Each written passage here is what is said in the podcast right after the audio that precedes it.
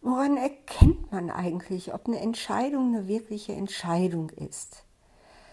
Bei mir gibt es ja drei Sorten von Entscheidungen. Die erste Entscheidung ist lustbetont. Oh, haben und los. Ne? Also man kann sich schon vorstellen, hier geht es vor allem auch ums Shopping, aber können auch andere Sachen sein.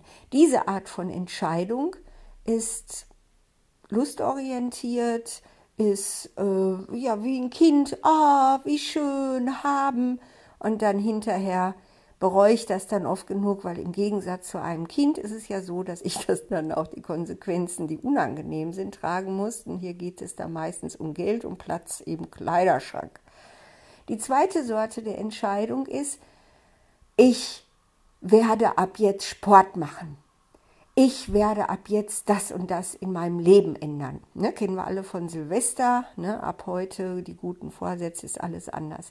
Diese Art von Entscheidung ist die Entscheidung eines Süchtigen, mit irgendwas aufzuhören, irgendwas in seinem Leben zu ändern. Ab jetzt bin ich ganz anders, ab jetzt mache ich irgendwas anders und sei es noch so klein und noch so einfach. Für mich ist diese Art von Entscheidung etwas, was sehr schwer ist durchzuhalten, weil ich mir dann vorkomme, als gehorche ich mir selbst. Ich weiß noch, wie früher meine Mutter Probleme damit hatte, wenn sie immer sagte, Kind, Du musst mal an deine berufliche Zukunft denken. Kind, mach doch mal was. Das hat bei mir nicht ausgelöst, oh, gute Idee, da werde ich das jetzt mal machen, sondern das hat ausgelöst, oh Gott. Und das Gleiche mache ich dann heute mit mir selbst. Wenn ich also sage, jetzt mach mal mehr Sport, dann sagt eben eins meiner inneren Rollen, sagt, oh Gott. Und hat schon erst recht keine Lust und ich gehe in Widerstand. Und dann gibt es diese dritte Sorte Entscheidungen und die fühlen sich so an, wie wenn man vor dem Traualtar steht und der Priester fragt, bist du dir wirklich sicher?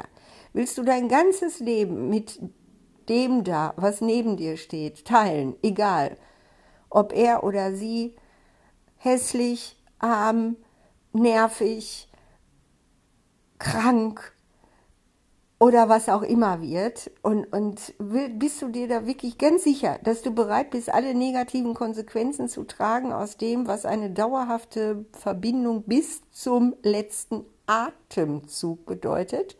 Bist du bereit, das alles hinzunehmen, egal was kommt? Dann sag mal ja. Ich weiß gar nicht, ob ich überhaupt in der Lage wäre, hier Ja zu sagen, aber es gibt auf jeden Fall in anderen Bereichen Entscheidungen, wo ich das wirklich mache ich bin ja so ein Worst-Case-Fanatiker. Ne? Ich stelle mir ja immer das Schlimmstmögliche vor, bevor ich eine echte Entscheidung treffe oder bevor ich akzeptiere, dass das, was jetzt ist, wirklich so ist, wie es ist. Und ähm, wenn ich dann wirklich mir vorstelle, okay, okay, so wie ich es jetzt beruflich gemacht habe, ich habe mich jetzt dafür entschieden, vom, vom Dozenten zum Coach zu werden, also mit einzelnen Menschen zu arbeiten, Natürlich immer in diesem Risiko, äh, dass ich keine Aufträge mehr bekomme. Das ja sowieso. Die Entscheidung habe ich schon vor sehr langer Zeit getroffen, zu sagen, auch wenn es noch so abenteuerlich ist und risikoreich ist, ich bin kein Typ für Anstellungen, ich sage ja. Also das hätte ich vor jedem Priester gemacht und würde es auch immer wieder so wiederholen. Aber eben jetzt zu sagen, ich will nicht mehr Dozent sein, ich will Jobcoach oder beziehungsweise überhaupt Coach, vielleicht ja dann nach meiner Ausbildung Sozialcoach sein oder Sozialtherapeut, ähm, das ist eben nochmal ein Riesenunterschied. Und das habe ich mir überlegt und habe wirklich gemerkt, ja, das ist genau das, was ich jetzt sein will. Ne? Ich mache es ja jetzt seit zweieinhalb Monaten und es macht mich unendlich glücklich. Ich bin meinen Leuten so dankbar dafür, wie viel Vertrauen die mir entgegenbringen und wie wir auch gemeinsam vorankommen. Also, poh, das verschafft mir richtig Endorphine. Danke euch. Und das ist wirklich etwas, was jetzt mein volles inneres Ja hat. Gegen alle Widerstände und äh, selbst wenn ich jetzt keine Aufträge mehr bekommen würde, würde sich wahrscheinlich das Wasser so graben, einen Weg graben, dass ich weiter in dieser Geschichte tätig sein könnte. Weil es einfach wirklich genau das ist, was zu mir passt. Ja, ein echtes Ja.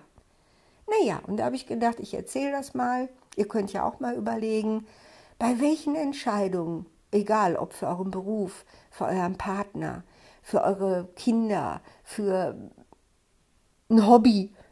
Wo ist dieses innerliche Ja so stark, als wenn man vor einem Traualtar steht und der Priester sagt, bist du dir wirklich sicher, dass du bereit bist, alle Konsequenzen zu tragen?